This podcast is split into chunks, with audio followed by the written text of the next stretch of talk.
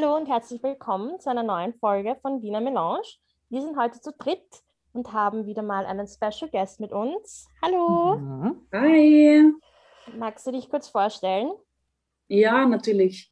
Mm, mein Name ist Linda Steiner und ich bin freischaffende Künstlerin in Wien.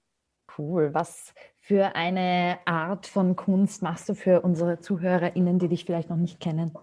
Äh, das Feld, in dem ich arbeite, ist eigentlich relativ breit gefächert. Also ich würde jetzt mal sagen, ich komme aus der Malerei mhm. und habe das sehr lang gemacht und dafür kennen mich wahrscheinlich auch ziemlich viele Leute und habe aber die letzten Jahre auch eben gemeinsam mit meiner Crew, der Rip-Off-Crew, angefangen Street Art zu machen und im Laufe des letzten Jahres auch relativ viel Skulpturen und habe eine Zeit lang einen Platz in einem Töpferstudio gehabt und habe dort Keramik gemacht und habe in letzter Zeit irgendwie ein bisschen in dieses Formenbau-Zeug ähm, reingefuchst. Was ist dein quasi Schwerpunkt oder hast du einen Schwerpunkt? Themenschwerpunkt. Ja, genau, genau. Ich beschäftige mich ziemlich viel so mit mir selber und ich bin selber halt natürlich auch Feministin und Frau und ähm, mache mir viel Gedanken um soziale Themen allgemein. Und das, finde ich, merkt man zumindest hoffentlich auch in meinen Werken. Ich würde aber jetzt auch sagen, dass viele Werke äh, nur eine Repräsentation von meinem ästhetischen Empfinden sind und manchmal mache ich Sachen nur, weil ich sie einfach gerade machen will, weil ich irgendwas ausprobieren mag oder weil es mir einfach gefällt oder manchmal sind es einfach Auftragsarbeiten. Und ich habe dann auch immer so ein bisschen Phasen. Zum Beispiel 2019, glaube ich, war das, da habe ich ganz viel so Selbstporträts gemacht und da habe ich irgendwie auch gerade Therapie gemacht, das erste Mal in meinem Leben und habe dann ganz viel Sachen irgendwie so aus meiner Kindheit und Vergangenheit dann in diesen Bildern irgendwie bearbeitet und auch so traumatische Erfahrungen von Freundinnen und genau und das war irgendwie schon relativ lang irgendwie so Ding und dann bin ich jetzt von dem Trip wieder ein bisschen runtergekommen und ähm, pendel mich gerade wieder irgendwo eher auf neutralerem Boden ein. Ich, ich liebe ja deine Werke und habe auch selbst eins bei mir hängen, was ich nicht nur wegen dem Gespräch heute aufgehängt habe, das ist schon länger bei mir. Aber ähm, äh, also ich meine, dass sie feministisch sind, ist, glaube ich, ganz klar. Das merkt man ähm, sehr schnell. Äh, du hast ja gesagt, dass du frei, also du bist ja quasi unabhängig, hast dein eigenes Atelier und deine eigene Gruppe und ja, machst das Ganze auf eigene Faust. Aber hast du eine quasi künstlerische Ausbildung genossen oder war das einfach so, du hast dein Talent bemerkt und bist dem dann einfach nachgegangen? Ich bin ursprünglich nach Wien gekommen, eigentlich um Malerei zu studieren. Also das war eigentlich so der Plan und bin dann aber nicht angenommen worden am Anfang und habe dann mal die grafische gemacht für Grafik und Kommunikationsdesign im Kolleg zwei Jahre lang und war dann irgendwie immer nur in diesem Mindset, irgendwie sollte dann studieren gehen und irgendwie mal auf der Bildenden, also ich wollte gerne auf die Bildende gehen und habe mich da mehrere Male beworben und das hat aber extrem an mir genagt, dieses abgewiesen ähm, zu werden. Und habe dann, oder sagen wir so, also meine Eltern hätten schon gern gehabt, dass sie was studiert. Oder sie sind halt beide Akademikerinnen und haben sich für uns, also für mich und meine Geschwister, sich auf jeden Fall gewünscht, dass wir ein Studium absolvieren und dann sowas Gescheites werden. Und ich bin die Jüngste und meine Geschwister sind halt irgendwie schon erfolgreich im Studium gewesen zu dem Zeitpunkt. Und ich war dann mal so, ich weiß nicht, was ich sonst studieren soll. Also es ist mir wirklich nichts eingefallen und ich bin keine gute theoretische Lernerin. Also ich, Praktisches fällt mir extrem leicht, aber theoretisches Lernen finde ich wahnsinnig schwer und habe dann gesagt, ich gehe einfach mal arbeiten weil ich wollte auch mal irgendwie mein eigenes Geld verdienen und unabhängig sein und habe dann das Atelier gefunden oder also diese Gemeinschaft, in der ich jetzt auch immer noch bin und das hat für mich extrem viel gebracht. Also das ist irgendwie auch so eine Gemeinschaft von internationalen Künstlerinnen und es war am Anfang ganz stark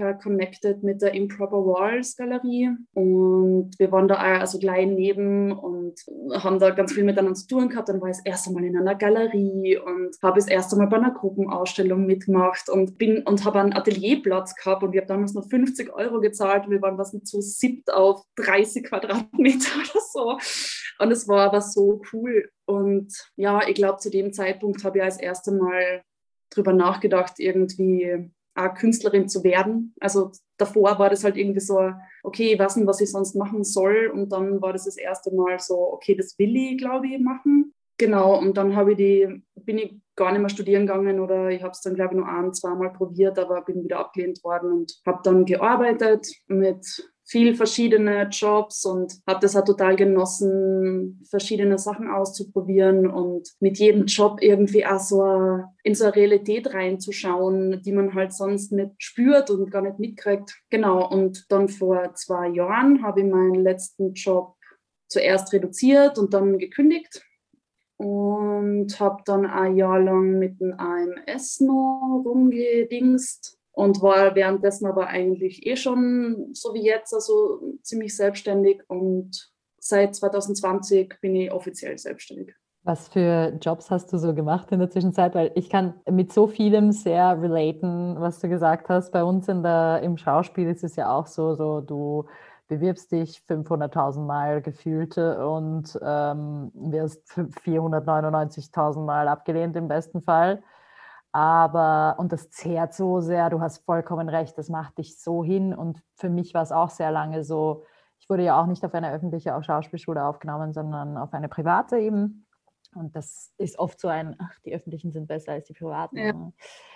Aber ich finde das immer so schön zu hören von Leuten, die, die, die sich von dem nicht unterkriegen lassen, weil das ist so wichtig, dass man eben, dass man, es ist, muss nicht unbedingt eine Uni sein, oder? Ich meine, du hast in deiner Arbeit im Atelier wahrscheinlich ebenso viel gelernt von Real-Life-Erfahrungen und das ist genauso wertvoll wie eine Ausbildung oder eine Uni. Ja, ich glaube auch, dass also das Wichtigste auch auf der Uni, also auch je älter ich werde und je mehr Leute, ja, die, also viele von meinem Umfeld also künstlerischen Umfeld sind ja auch auf der bildenden oder angewandten. Und also das Hauptding, was du dort hast, ist erstens mal ein geschützter Rahmen. Das ist halt bei mir nicht so. Also da ist es schon irgendwie viel, da hängt halt viel mehr von dir selber ab und weniger von einer Institution. Aber das Allerwichtigste ist der Umgang eben mit den anderen Studierenden und den habt ihr in dem Sinne schon. Also damals halt, wir haben zu fünft oder was angefangen und jetzt sind wir über 20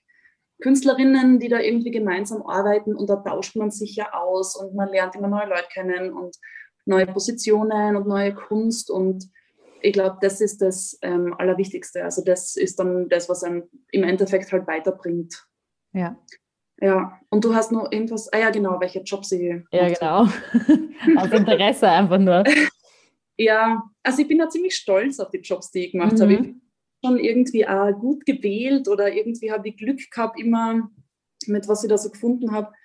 Also mein erster Job war veganes Sushi machen und ja, das nice. war, ja, das war ziemlich cool, aber ich habe einen ultra kack Chef gehabt, der mit dem habe ich mir am Anfang irgendwie urgut verstanden und wir haben uns in der Früh immer eingeraucht vorm Arbeiten. das war, also das war schon ziemlich witzig am Anfang, aber der war so ein intenser Typ und der ist mir dann ziemlich schnell irgendwie auf die Nerven gegangen. Und der hat mir dann, ähm, das war so ein furchtbarer Tag, das war der 1. April, ich weiß es noch genau. Und da habe ich an dem Tag wieder mal eine Absage gekriegt von der Bildenden, dass ich nicht aufgenommen worden bin und die das in meine Mappe abholen soll. Und er hat mich einfach angeschmust. Also in, in der Arbeit, in der Küche, kommt auf einmal so her und greift mich so an und, und sagt, ich soll ihn da jetzt küssen. Und ich meine, ich war damals 20 oder 19, eher 20. Und also auf jeden Fall nur urjung und der war halt, der war verheiratet. Die haben gemeinsam diesen Laden geschmissen. Das war unvorstellbar. Ich war so, ich war extrem überfordert und habe ihn halt so weggestoßen und war so, what the fuck? So, was ist mit dir? Ganz sicher nicht. Und er war halt irgendwie so, ja, aber du willst das ja ah und ich war so, na, ich will oh das überhaupt nicht. Also es war irgendwie halt voll krass. Und ich war halt so, okay, ich, ich kündige da jetzt. Also ich, ich kann den Typ halt echt nicht mehr sehen, obwohl ich die Arbeit wirklich gern gemacht habe und die anderen Kolleginnen voll cool waren. Und wow. er wollte dann aber nicht, dass ich gehe, weil ich halt schon eine der zumindest die längste Mitarbeiterin war ähm, und halt das schon ein bisschen abgecheckt habe und ich bin halt eben, also dieses Rollen von, von dem Essen, das habe ich halt ziemlich schnell heraus gehabt und habe das gut gemacht und so und da ist mir das erste Mal aufgefallen, dass das irgendwie ein Skill ist, ein besonderer. ich habe immer gedacht, das können eh alle. Ähm, irgendwie schickt mit den Händen was arbeiten, aber dem ist offensichtlich auch nicht so. Und genau, der wollte nicht, dass ich gehe. Und dann habe ich ihm gesagt, dass, dass ich nur weiterhin dort arbeite, wenn ich ihn nicht sehen muss. Also wenn er nicht da ist, wenn ich Arbeitszeiten habe. Okay. Und dann hat er zuerst Ja gesagt und dann hat das aber nicht funktioniert. Und ich habe mir dann irgendwie in der Hand wehgetan und dann war ich ewig im Krankenstand und dann bin ich einfach nie mehr so richtig aus diesem Krankenstand zurückgekommen und dann ja, war ich raus. Ja, es war so intense erste Arbeitserfahrung auf jeden Fall. Das ist so heftig. Das ist ja.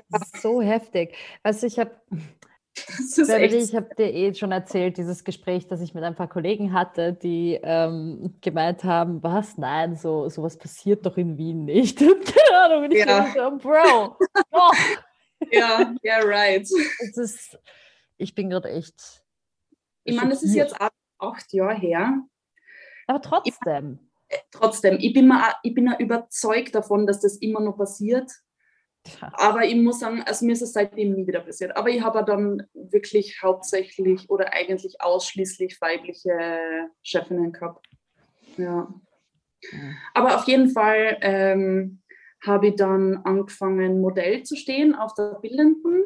Mhm. Das war ziemlich cool. Also das hat mich irgendwie total bereichert. So nackt sein von Menschen mhm. und ich habe da sehr cooles Körpergefühl in der Zeit irgendwie entwickelt und dann habe ich zugleich, also ich habe dann eine Phase gehabt, da habe ich einfach ultra viel gearbeitet, weil ich einfach nur mal so, also so fasziniert davon war, sein eigenes Geld zu verdienen. Das war ja. total crazy. Und dann habe ich zugleich irgendwie drei Jobs gemacht. Also ich habe dann eben als Modell gestanden und dann habe ich persönliche Assistenz gemacht bei einer Frau im Rollstuhl für ein Jahr lang. Und genau, und dann habe ich noch zugleich am Naschmarkt Blumen verkauft.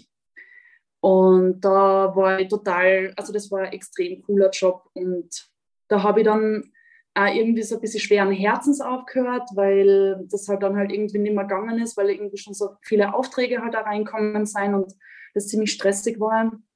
Und dort habe ich aber eine extrem coole Chefin gehabt, mit der ich eher immer noch voll befreundet bin und habe dort, ich glaube, drei, dreieinhalb Jahre oder so gearbeitet bin auch mal Modell gestanden. Das ist voll spannend. Ja. Stimmt, das ist ein arges, arges Erlebnis und ähm, macht was mit dir, so nackt vor Menschen zu sein, ja. die irgendwie.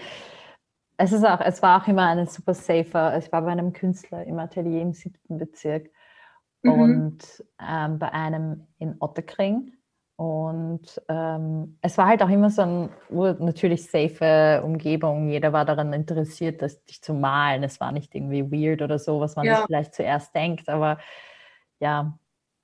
Und ja. Aber das waren auch so Gruppensessions oder war das mhm. mit einem Typ? Nein, nein, das waren Gruppensessions. Ja, voll. Ja, ich habe das auch immer total genossen. Also ich habe halt eben auf der grafischen vorher auch schon ein Modell gezeichnet, also aus der zeichnenden Perspektive.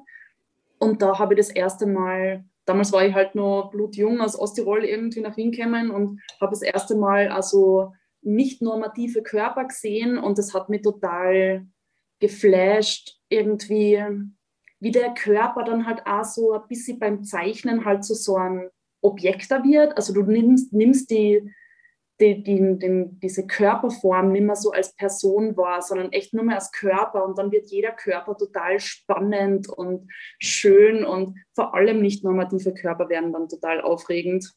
Mhm. Und das war irgendwie, also mein eigenes Mindset hat mir dann irgendwie geholfen, ein Modell zu stehen und in der Annahme, dass alle so denken, was wahrscheinlich auch nicht stimmt. Ja. Aber habe ich mir dann auch nie erlaubt, so richtig viel drüber nachzudenken, sondern ich habe mir einfach gedacht, nein, nein, das, das sehen eh alle so. Ja. Aber voll ja. spannend, dass ihr das beide gemacht habt, weil mich das extrem viel Überwindung kosten würde. Also ich glaube, ich könnte das gar nicht. Aber bei euch war das von Anfang an irgendwie so ein empowernder Move und ein empowerndes Erlebnis. Ja, also ich meine, das war am Anfang auch voll die krasse Überwindung, das erste mhm. Mal rausgehen und dann nimmst du dein Tuch so weg und es war einfach nur so, oh mein Gott, was mache ich da? Es ist einfach crazy. aber, aber, es war schon so auf der Bildenden, da sitzt du ja auch nie alleine, sondern es, du bist da meistens, also mindestens zu zweit oder zu dritt auf der Bühne. Also du bist schon mal nicht alleine nackt. Ich finde, das hilft extrem. Und du kannst dich dann mit denen auch irgendwie austauschen. Und, ähm, und es war wirklich immer ein total safes Environment. Also vor allem mit den Leuten, die da eben verantwortlich waren. Also bei den Studis und so, da hat man ja jetzt nie gewusst. Also die waren teilweise schon so, die sind rausgegangen und lassen die Tür offen im Winter. Und da denkst du so, hey, Alter, hast du eh gecheckt, dass ich da gerade nackt rumsitze und dass es arschkalt ist, oder? Aber sonst, also das war schon das Ärgste irgendwie. Die waren schon immer cool. Ja. Ja, bei mir war es auch ein bisschen äh, Überwindung am Anfang, weil es ist halt schon, ich, war, ich bin immer alleine nackt gewesen. Mhm. Und ähm, es ist halt doch wie du sagst, das erste Mal so das Tuch runtergeben, so, here's my boobs and my butt. Und dann musst du dich halt auch so hinlegen, also irgendwas, du willst ja auch irgendwas Interessantes mit deinem Körper machen, du willst nicht nur so dastehen. Und du lernst, dass du von Orten schwitzen kannst, wo du noch nicht einmal wusstest, dass du Schweißdinger äh, hast, also dass du schwitzen ja. kannst und dass jede Position ultra anstrengend sein kann. In Wirklichkeit bist du dann nach fünf Minuten nur noch damit beschäftigt, so, oh mein Gott, ist es jetzt peinlich, wenn ich jetzt schon nach einer Pause frage, so, oder? Ja. Vor allem, wenn du den Arm irgendwie raufgibst und dann zwei oh, Minuten später denkst du dir so, big mistake. Big mistake. Big mistake. Alter, wenn du das zwei Minuten halten kannst, dann bist du eh schon voll gut. Nein, es ist wahrscheinlich zwei Minuten, das ist übertrieben. Ja, bei mir Aber, war das schon wenn man sich so, weißt du, wenn du sitzt und dann die Hand sozusagen abstützt, ja. nach hinten sozusagen deine Hand anlehnst, Fehler. Ja. Weißt du, du warst dann also, okay, das geht einfach nicht und das haltet man gar nicht für möglich, wie sehr Sachen wehtun können, wenn man so lang genug dran anlehnt. Ja.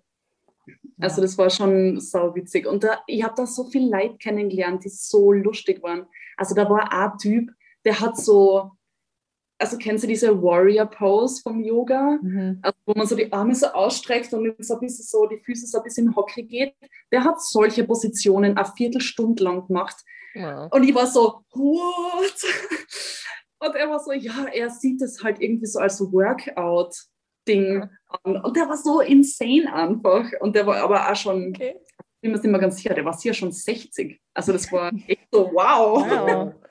Voll arg. Nice. Ja. Ja, aber alles in allem fand ich, es war, also bei mir waren es äh, immer ultra lieb. Bei mir waren es meistens alle, die gemalt haben, weiblich und es gab einen Künstler, dessen Atelier das war quasi. Und äh, sie, sie waren halt immer so ultra lieb im Winter, immer den Heizstrahler so neben mich hingestellt, so mhm. eh warm und im Sommer so, ist, brauchst du Wasser, passt das und so, wir machen kurz die Tür auf, aber wir stellen sowas davor, damit das niemand sieht. Ja. Das war halt im Erdgeschoss und sie waren ultra lieb. Danach gab es immer Wein und. Warst du mal bei dem Udo, was du mit ja. Hast? Ja, da war ja. Was? Oh mein Gott! Ja. ja, ich habe nämlich dann auch auf der VHS gemodelt und der macht da ja auch Kurse. Und der hat mich dann mal gefragt, ob ich bei ihm auch im Atelier mal sein kann. Und ja, da war ich auch mal. Ja. Ich kenne sonst gar niemanden, der im siebten sein Atelier hat, glaube ich. Aber ja, lustig, dass du auch bei dem warst. Vielleicht müssten wir mal ein Gespräch mit ihm führen. Ich glaube, wäre ja. auch sehr spannend. Jawohl. Ja, ich finde, der war eh immer voll nett. Mhm. Also mit dem hat man ja ganz normal reden können irgendwie. Und ich habe zu dem Zeitpunkt auch schon gemalt. Da bin ich eben ziemlich zugleich irgendwie so ins Atelier gekommen und habe so die ersten Leinwände gemalt und habe ihm dann oft die Bilder gezeigt, die ich gemacht habe, okay. weil er so für mich so ein bisschen so erfolgreicher Künstler war.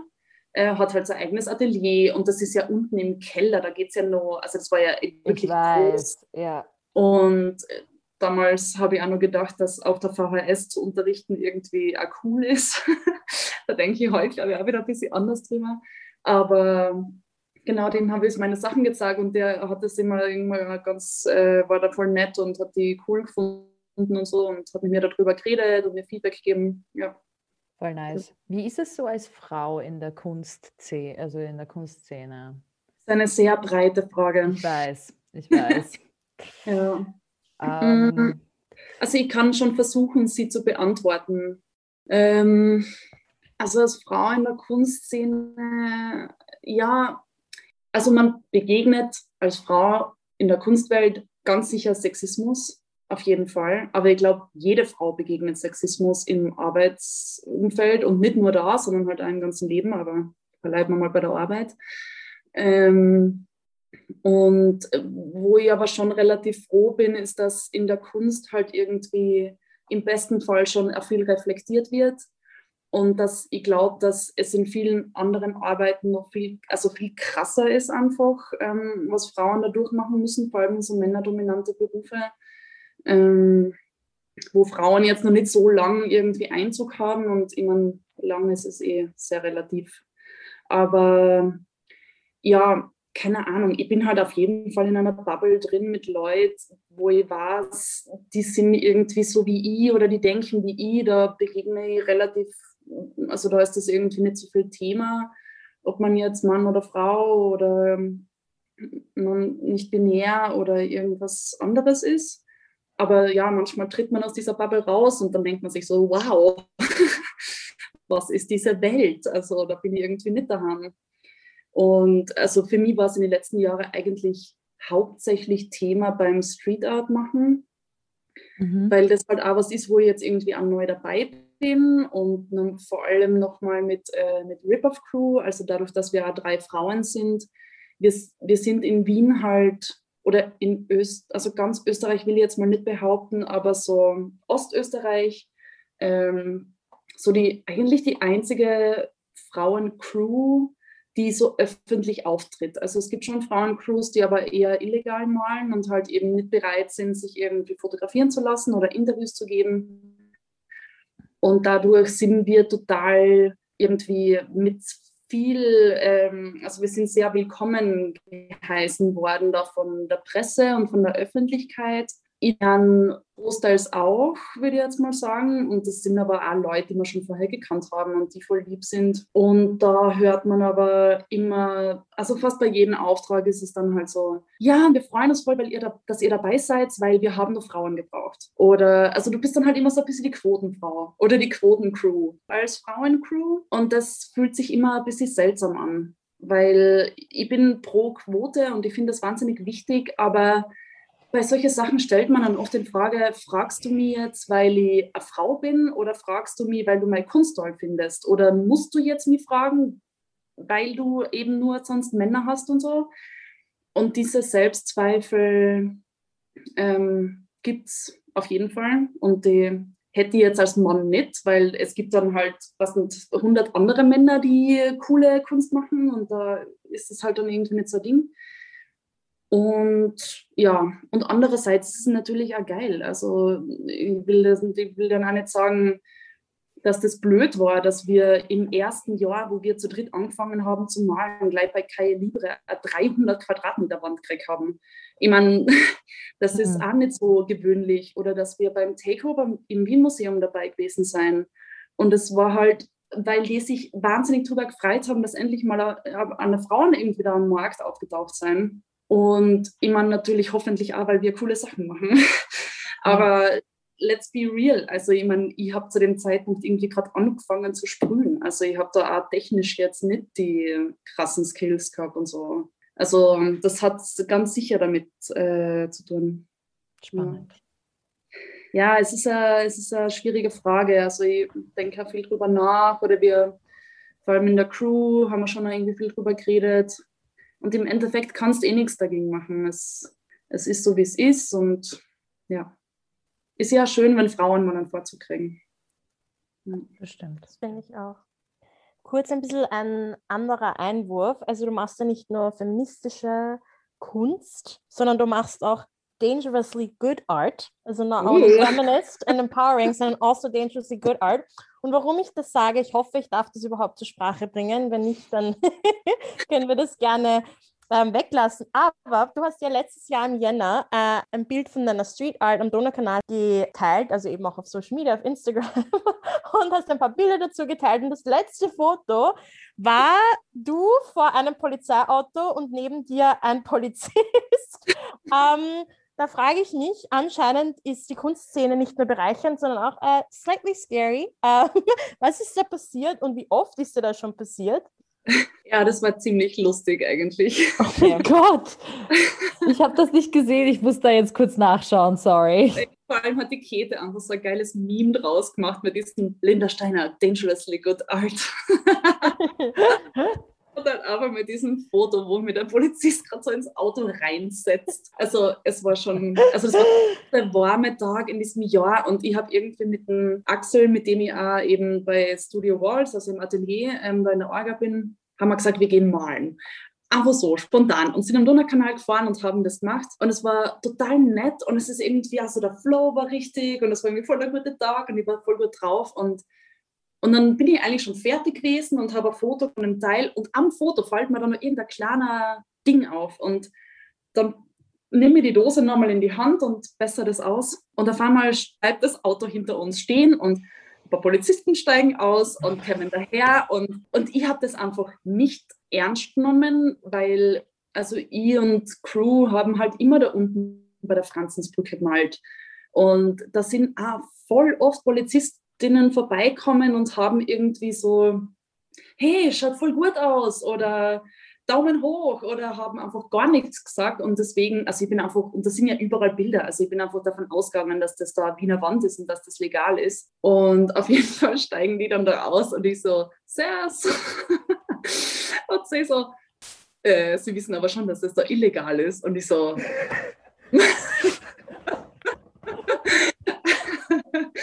und ich habe sehr innig geklappt und ich, war, und ich habe mich so umgedreht und war so, äh, wirklich? Also ich sehe da ungefähr 1000 Bilder. Ich kann mir nicht vorstellen, dass es da illegal ist. und ja, sie haben mir dann auch geklärt, dass eben nicht der ganze Donnerkanal legal ist, sondern nur bestimmte Bereiche und das kann man im Internet recherchieren, welche Bereiche genau legal sein und welche nicht. Und ähm, dann habe ich gesagt, okay, ja, wenn sie wollen, dann fahre ich ins Atelier und hole Streiche und über Malszenen weiß. Und, sie, und er so, die Wand war aber vorher nicht weiß. Alter. Na, es war vorher ein scheiß Graffiti drauf, das schon richtig getaggt und einfach kacke war.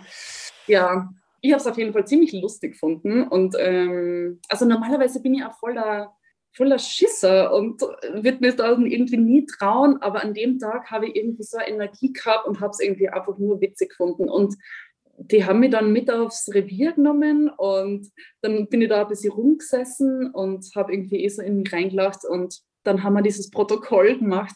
Ich habe es so lustig gefunden, weil ich mir gedacht habe, so, die nehmen halt wahrscheinlich immer so voll die toughen Graffiti Boys irgendwie mit und dann nehmen sie nie mit. Und das Ding, was sie da gemalt hat, das war ja so über Consent. Also das war einfach so. das waren zwei Personen, die miteinander reden. Und der eine ist so, wie war das? Ein Fragezeichen und die andere Sprechblase ist No. Und dann die andere Sprechblase so, okay. und dann im Protokoll ist dann halt aufgenommen worden, so, und was, was hast du da gemalt und was sieht man da und wie schaut es aus und welche Farben und bla bla bla und wie groß und so weiter und so fort.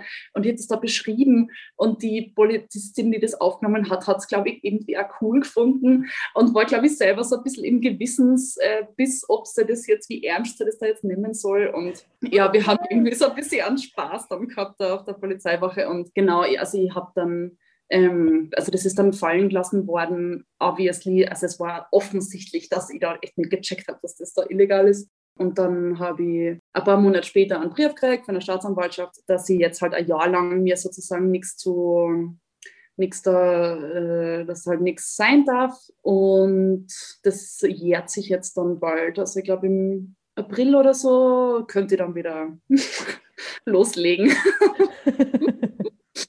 ja. Genau. Crazy. Aber es war ziemlich witzig. Also es war das erste und einzige Mal, dass ich jemals auf einer Polizei, äh, also zumindest wenn es um mich gegangen ist, auf einer Polizeistelle war und irgendein Protokoll auch aufnehmen müssen. Und ja. das ist so verrückt. Ja. Ja. Aber ich habe so viele Likes wie noch nie gekriegt. Hashtag worth it. Ja, voll. Ja, das war lustig. Das war auch so geil, den Axel haben sie nicht einmal irgendwie gefragt, ob der da auch was gemalt hat. Also der, ich meine, der hat auch, der hat auch was gemalt, der hat komplett farbige Finger gehabt, der ist nicht einmal gefragt worden. Er hat halt keine Dose in der Hand gehabt. Also ich bin sozusagen auf frischer Tat ertappt worden. Und wir beide haben dann halt einmal so vorsichtshalber mal nichts irgendwie gesagt. Und dann ähm, auf der Polizeiwache haben sie mich dann gefragt, so, genau, wer war denn das eigentlich, wer da dabei war und was hat der da eigentlich gemacht? Und ich so, ah, er hat nur Fotos gemacht. ja, voll. Oh der, der, bei dem ist dann überhaupt nichts gewesen. Aber es war sein erstes Mal sprühen gehen und es war gleich so eine real experience. gleich mit Polizei. Mhm. Weil du gesagt hast, äh, du hast so viele Likes bekommen wie noch nie. Ähm, ich finde, aktuell hat Instagram und Social Media generell so einen weirden ähm, also Stand bei mir, weil auf der einen Seite denke ich mir so, oh my God, I'm so fucking annoyed by jetzt irgendwo und das ist halt einfach zu viel und äh, viel zu viel Information und, und nicht so gut, wenn man sehr lange darin versinkt. Auf der anderen Seite ist es halt auch eine fantastische Plattform für KünstlerInnen, wurscht welche Art oder Content Creators ihre Kunst an den Mann zu bringen, unter Anführungszeichen, oder unter die Leute zu bringen und auf sich aufmerksam zu machen. Wie ist so deine Beziehung zu Social Media? Ja, auch ziemlich zwiegespalten, würde ich jetzt mal sagen. Also Facebook habe ich eh schon seit Jahren nimmer, weil das, also ich habe halt, bevor ich Instagram angefangen habe, irgendwie meine Bilder auf Facebook gehabt und das war irgendwie damals auch schon so das Haupt, Ding eigentlich, aber halt dann noch viel mehr so soziales Netzwerk und dann auf Instagram habe ich am Anfang, also das kann man eh, wenn man ganz weit runter scrollt, in meinen Dingen kann man auch noch so ein paar, also einfach Fotos von Stadt oder wie auch immer irgendwie sehen, da habe ich das auch noch ein bisschen anders genutzt. Also Instagram ist schon ein großer Teil von meiner Arbeit und ich sehe das auch hauptsächlich, also ich versuche es hauptsächlich als Arbeit zu sehen. Mhm. Und also es, es ist natürlich extrem cool, dass ich für, also ich verkaufe viele Sachen ohne Galerie zum Beispiel. Das heißt, ich muss da keine Prozente abgeben. Ich kann das einfach direkt ausmachen mit den Leuten und ich habe 100 Prozent von dem Gewinn. Und das ist natürlich was, das, ähm, das hat man vor, was nicht, seit wann gibt es Instagram? Also vor 50 Jahren wäre das halt unmöglich gewesen eigentlich. Außer es kommt halt jemand bei dir im Studio vorbei, aber wie oft passiert das schon? Also man hat halt eine extrem hohe Reichweite und ich bemühe mich halt auch sozusagen dafür, auch irgendwie Content zu liefern, auch wenn es mich oft total nervt tatsächlich. Und diese Arbeit, also das ist so das, was ich am, am wenigsten mag an der Arbeit, dieses äh, Content kreieren irgendwie. Und ich habe jetzt auch also ich meine, ich glaube eh bei uns allen oder Pandemie ist halt einfach auch extrem anstrengend und belastend auf der Psyche und mir ist dann irgendwie auch nicht so gut gegangen vor ein paar Monaten und habe mir dann gedacht, ich, ich hänge einfach drei Stunden auf Instagram am Tag, weil ich halt einfach irgendwie nichts Besseres habe, was ich tun kann oder was mir einfällt und ähm, habe dann mal Instagram von meinem Handy runtergeben, dass ich es zumindest nicht die ganze Zeit dabei habe und habe es jetzt eigentlich nur mehr auf dem Tablet, das ich halt in, zum größten Teil eigentlich daheim lasse, außer ich brauche unterwegs für die Arbeit. Und ja, aber ehrlich gesagt, mittlerweile schaue ich dann halt im Internet Instagram am Browser. Also es hat halt auf jeden Fall schon diesen Suchtfaktor, was finde ich ganz furchtbar ist. Aber am Anfang war es echt cool. Da habe ich mich bemüht, irgendwie auf Instagram zu schauen und das nur als Arbeitsplattform zu nutzen auch und gezielt Content draufzuladen und sonst aber wirklich nicht drauf zu schauen und mir an nichts anzuschauen und so. Oder mir einmal am Tag eine Viertelstunde oder so gönnen. Aber das war's. Und das war irgendwie echt cool. Also vielleicht schaffe ich das dann einmal. Aber da muss man auch, finde ich, voll die Energie dafür haben, sich selbst halt irgendwie so einen Riemen zu reißen. Also ich meine, das ist so wie Diät machen oder Sport machen. Und das liegt mir alles überhaupt nicht. Also das ist echt ja. nicht so meins. I feel you.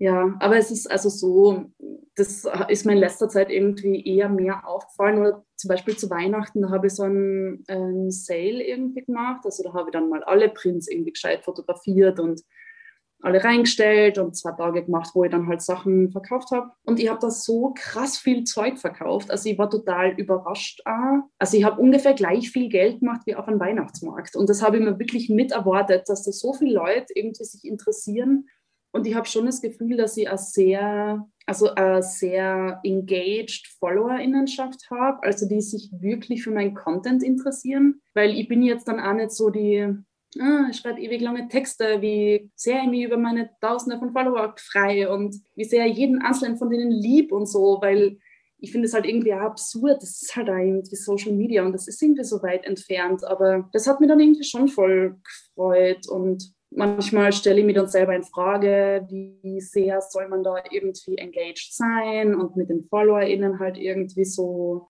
direkt kommunizieren und das mache ich eigentlich alles überhaupt nicht. Und da habe ich dann aber irgendwie das Gefühl gehabt, so, na, es ist okay, so wie ich bin und so wie ich das mache und ähm, dass denen das dann trotzdem irgendwie was bedeutet oder denen das taugt und ja, schon cool. Was ich dich vorher noch fragen wollte, ist, weil du halt sehr viel von deiner Crew erzählst und auch deine Anfänge eben mit den anderen KünstlerInnen, ähm, die dich da quasi in die Szene reingeholt haben und dich dann auch bestärkt haben, dass man trotz oder quasi auch ohne Institution es in der Künstlerszene schaffen kann und seinen, äh, seinen Weg finden kann, finde ich es eigentlich ganz spannend, auf der einen Seite so diese institutionelle Unabhängigkeit zu haben, die von der du jetzt eigentlich auch erzählt hast, aber auf der anderen Seite scheint es mir so, äh, dass es total wichtig ist, trotzdem noch ein künstlerisches Supportsystem zu haben und sich mit anderen KünstlerInnen auszutauschen. Ich finde halt die Frage der Unabhängigkeit ist in der Kunstszene eben sehr spannend. Darauf will ich eigentlich hinaus.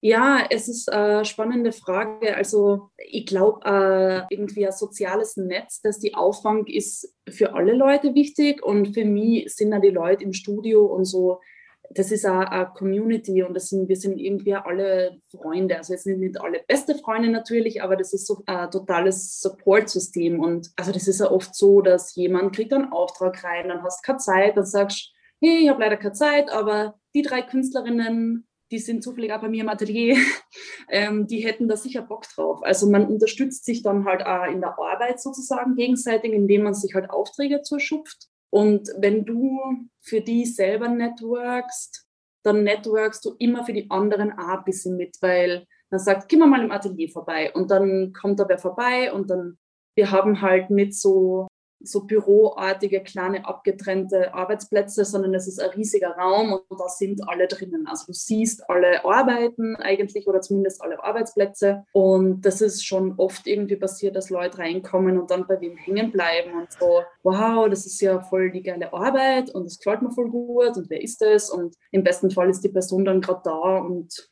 kann dann eh selber irgendwie auch reden. Genau, also insofern ist man auf jeden Fall voneinander abhängig irgendwie oder halt ein gutes Support-System zu haben. Und ich glaube, dass das in unserem Atelier auch schon was Besonderes ist. Also diese Connection, die wir miteinander haben. Also ich habe jetzt mittlerweile doch irgendwie ein paar Ateliers kennengelernt, und auch Gemeinschaftsateliers und die sind aber zum größten Teil kleiner als wir. Also ich meine, wir sind ja auch erst eigentlich seit einem Jahr so groß und ähm, bin eher selber oft überrascht, wie gut das funktioniert, weil wir echt einfach krass viele Leute sind. Wie viele Aber seid ihr? Äh, wir sind jetzt 24, habe ich das letzte Mal gezählt. Uh. Und es sind halt schon 400 Quadratmeter, aber das ist halt trotzdem, und das sind halt nie alle da. Deswegen funktioniert das irgendwie ganz gut und man muss sich keine Timeslots und so machen und es ist immer genug Platz und jeder hat seinen individuellen Arbeitsplatz. Aber wenn alle 24 zugleich da wären, dann wäre es furchtbar. Ja, genau. Ich habe schon das Gefühl, dass unser Atelier speziell, eine speziell gute Connection untereinander hat und diese Community da sehr wichtig ist und wir viel irgendwie gemeinsam machen, machen also machen auch außerhalb vom Studio gemeinsam Sachen. Mhm. Das ist voll cool und ich finde es auch irgendwie schön, dass es, also man scheint mir von deinen Erzählungen her so, dass es überhaupt kein Konkurrenzdenken oder kein Konkurrenzkampf ist, was sehr bestärkend ist, weil ich glaube, wenn man schon Leute ins Atelier einlädt und irgendwie auch versucht, andere KünstlerInnen zu bestärken, dann ja, das gibt einem selbst ja auch Kraft. Ich glaube, das wird einiges nur schwieriger machen, wenn man ja ein, ein voll verkrampftes Konkurrenzdenken hätte und sagt, nein, nur ich. Aber freut mich, dass du in einer ja, tollen Community bist mit tollen Menschen, KünstlerInnen. Ja, auf jeden Fall. Ich glaube, dieses Konkurrenzdenken, das wird bei uns gar nicht funktionieren, weil eben alle Arbeitsplätze so offen sind. Weil dann müsste man ja irgendwie ständig Angst haben, dass jemand jetzt was von dir abschaut oder so.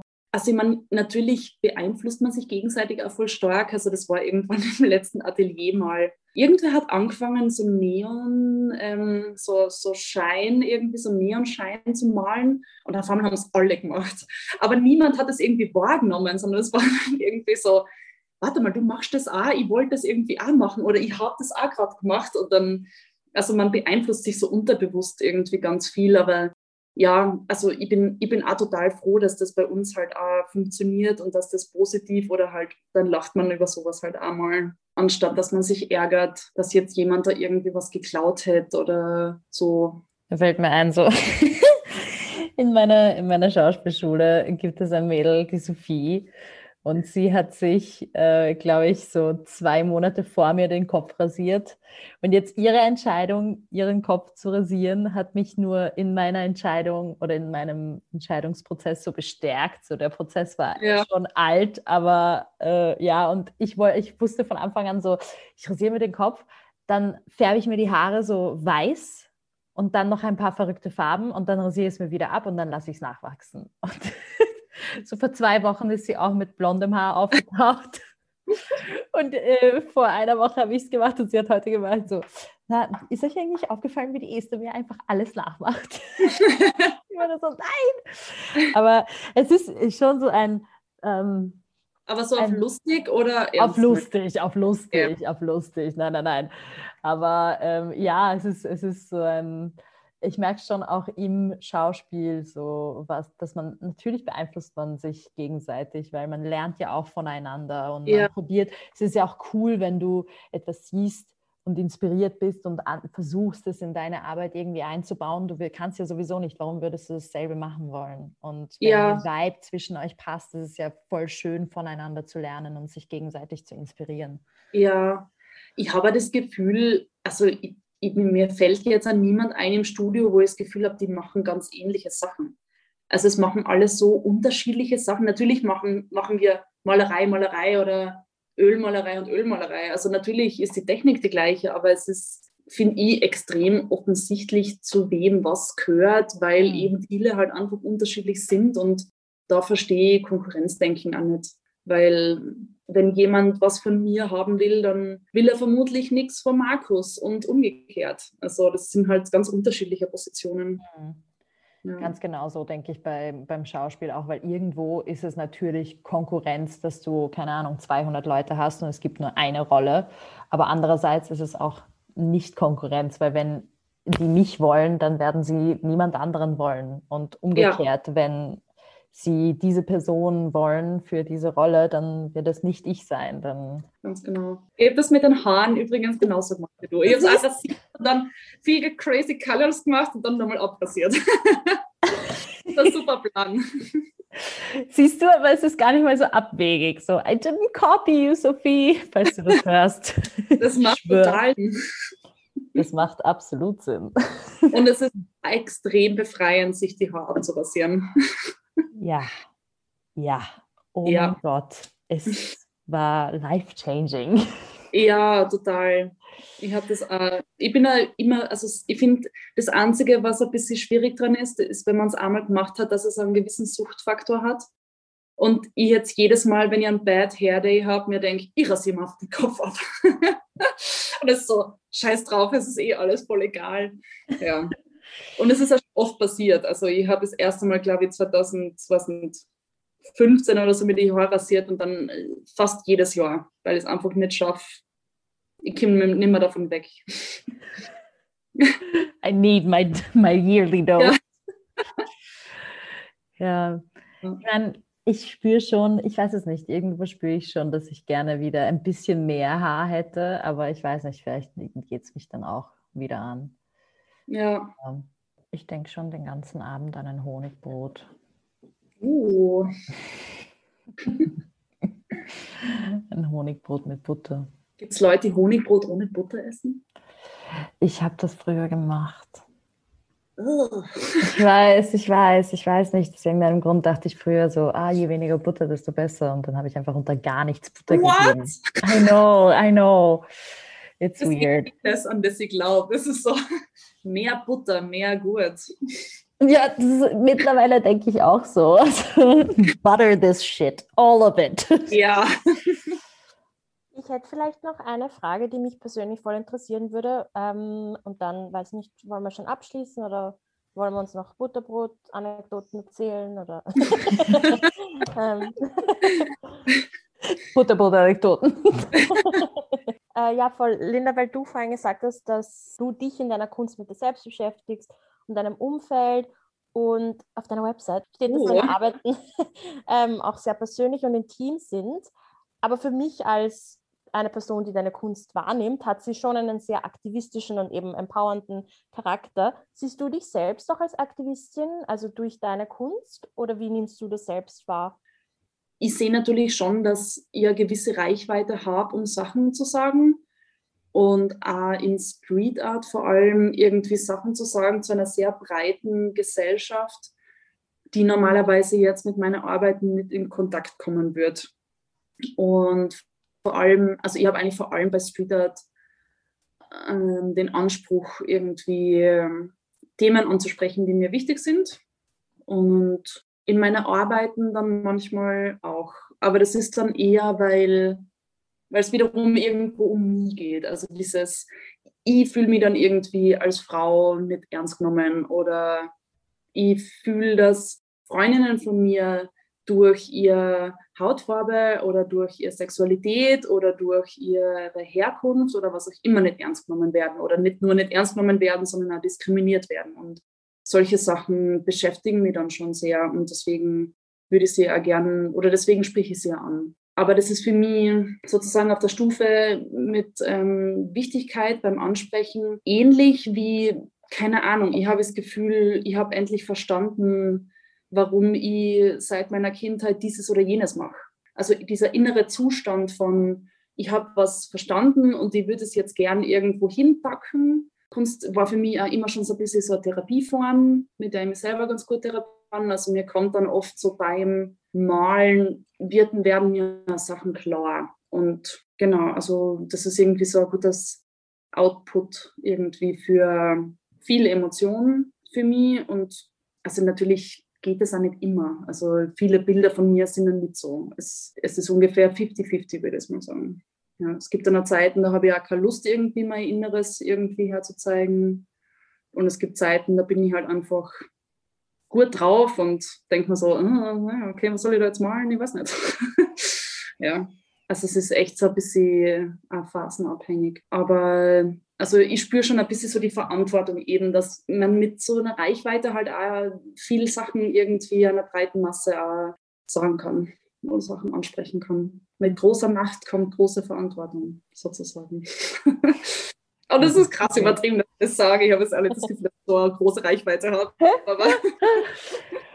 ja, nein, ich verstehe schon, was du meinst. Ja. Ja, spannend, dass du das so siehst. Also, ähm, und dass es dir in erster Linie, also bei den Bildern, die eben persönlich sind oder mit Geschichten verbunden sind aus deinem Umfeld, dass du da wirklich in erster Linie einfach nur deine Geschichte erzählen möchtest oder dass dann auch irgendwo unterschwellig so einen Aktivist. Also ich, ich, ich muss sagen, also für mich als eben eine Person, die deine Kunst sieht und das auch ein bisschen mitverfolgt und alles, ist sehr bestärkend, was du machst.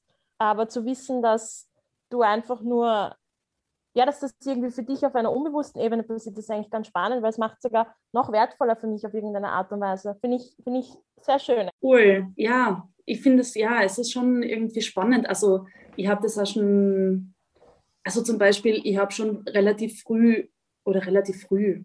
Also ich habe irgendwie relativ bewusst angefangen damit, Frauenkörper mh, hm, zumindest versucht, die nicht normativ zu zeichnen. Also sie irgendwie dick zu machen oder den Busen halt irgendwie nicht so normativ schön irgendwie zu gestalten und Zellulite zu zeichnen und Dehnungsstreifen und halt solche Sachen. Und für mich ist das aber irgendwie jetzt auch schon relativ normal. Also das ist so dieses, ich finde eh, dass ich, äh, aber das ist wahrscheinlich halt an my bubble. Also das ähm, entwickelt sich halt schon mal in die Richtung. Also wenn ich jetzt von jemandem äh, Illustration sehe, wo die Frau so 90, 60, 90, perfekten Busen, lange Haar und tolle Lippen und äh, kleine Nase und so, dann, dann fühle ich mich eigentlich schon abgestoßen davon, weil ich mir denke, das ist so outdated irgendwie, Frauen so darzustellen, also mit diesem Werbungkörper. Ähm, aber ich glaube, dass es für ganz viele Leute das auch nur Aktivismus ist.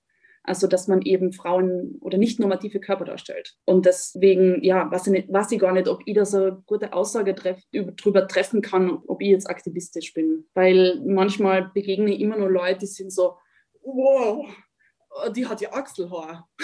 Oh, okay. Das ist so, äh, wow, wann bist denn du äh, aufgewacht? Also 1960? Ja.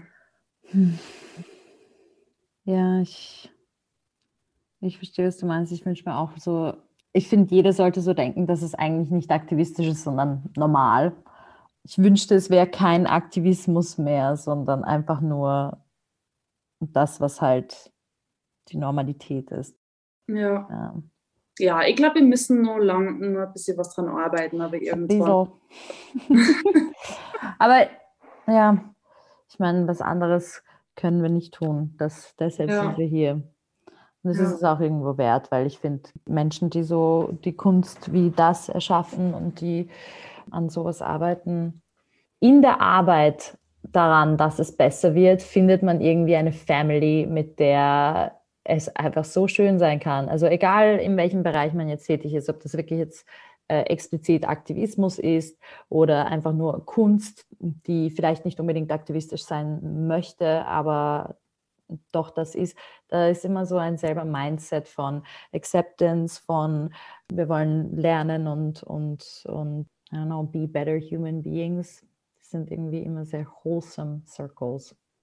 Ja, wenn es oft irgendwie wird, fühlt sich so ein Bubble oft irgendwie seltsam an, weil man dann das Gefühl hat, so was ist Realität. Also wenn man dann mal draußen ist aus der Bubble, ja. denkt so, wow, okay, also es ist wirklich ganz ein anderes Leben, das man führt und ist dann vielleicht manchmal so ein bisschen negativ behaftet, irgendwie in so einem geschlossenen Kreis zu sein.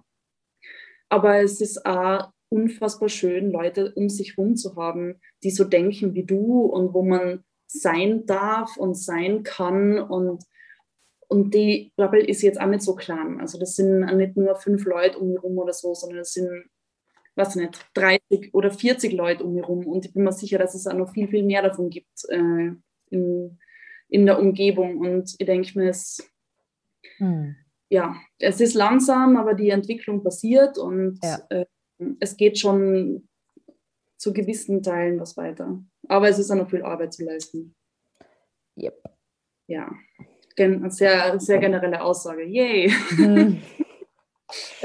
Voll. Und was ich noch zum Wort Aktivismus sagen wollte, oder halt zum, weil ich gemeint habe, im besten Fall bräuchte man das gar nicht. Aber irgendwie, ich finde, vielleicht ist es jetzt nicht die offizielle Definition, aber durch was auch immer, sei es jetzt Kunst oder durch in jeglicher, also egal wie man sich für etwas einsetzt, dadurch auch irgendwie Menschen zu motivieren und anzuregen und aktivieren, dass sie eben ein bisschen drüber nachdenken, wie du gesagt hast, Linda, mit diesen nicht normativen Körpertypen. So, es gibt mehr als nur 90, 60, 90 und ja, tatsächlich haben auch Frauen Achselhaare. Also vielleicht da auch einfach einen Ansporn zu geben, dass, hey, there's more to it, ein bisschen über den Tellerrand hinausschauen. Und da denke ich mir schon so, das, das darf auch irgendwie immer, immer sein und bleiben, diese, diese stetige Anregung und diese stetige neue Mindsets aktivieren und anregen.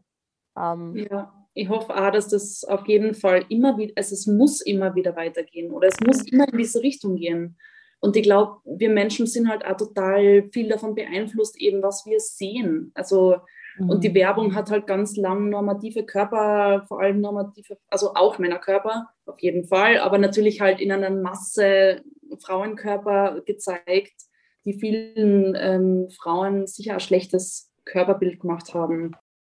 Und ich finde das ganz schön eigentlich zu beobachten, dass auch viele andere Künstlerinnen, denen ich folge und denen ihre Arbeit ich verfolge, da in eine andere Richtung arbeiten, also viel inklusivere ähm, Darstellungen machen und mit jedem Bild, das man irgendwie in diese Richtung macht, ähm, beeinflusst man wiederum das, was Leute sehen oder so wie du, Beverly, dann hast du das Bild ähm, bei deinem Platz und dann siehst du das jeden Tag und dann ist es so, es ist so normal, dass man irgendwie so Röllchen hat, wenn man da sitzt und ja, oder dass man so einen Schinken als Oberschenkel hat und das ist ja irgendwie voll schön ist. Also Mhm. Ist es ein schön Teil von, diesen, von dieser Sache zu sein.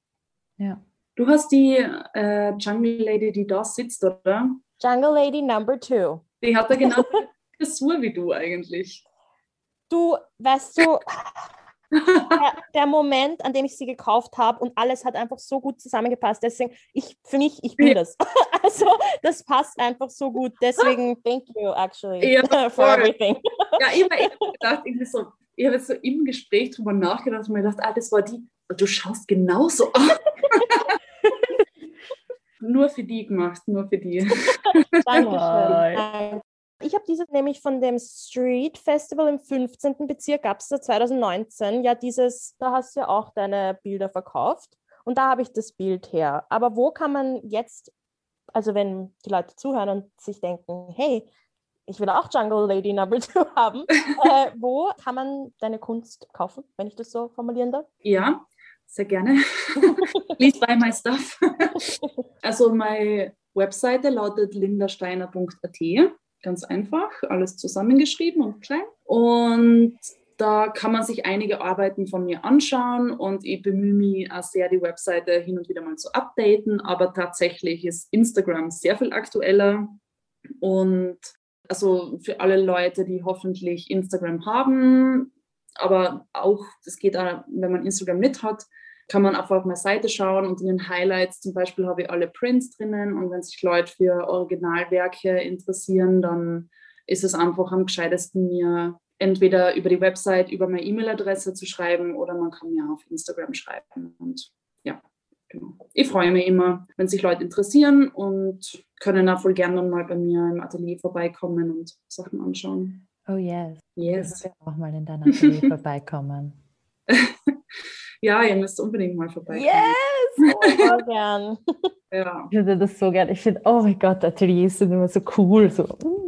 ja, wir haben wirklich ein extrem schönes Atelier. Es ist eine alte Klavierfabrik und das ist genauso wow. schön wie es oh mein Gott!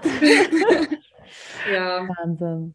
Also wir haben jetzt gerade eben halt auch weil Corona und weil wir schon so viele Leute sind, nur so ein bisschen so No Strangers Policy. Ja, ja.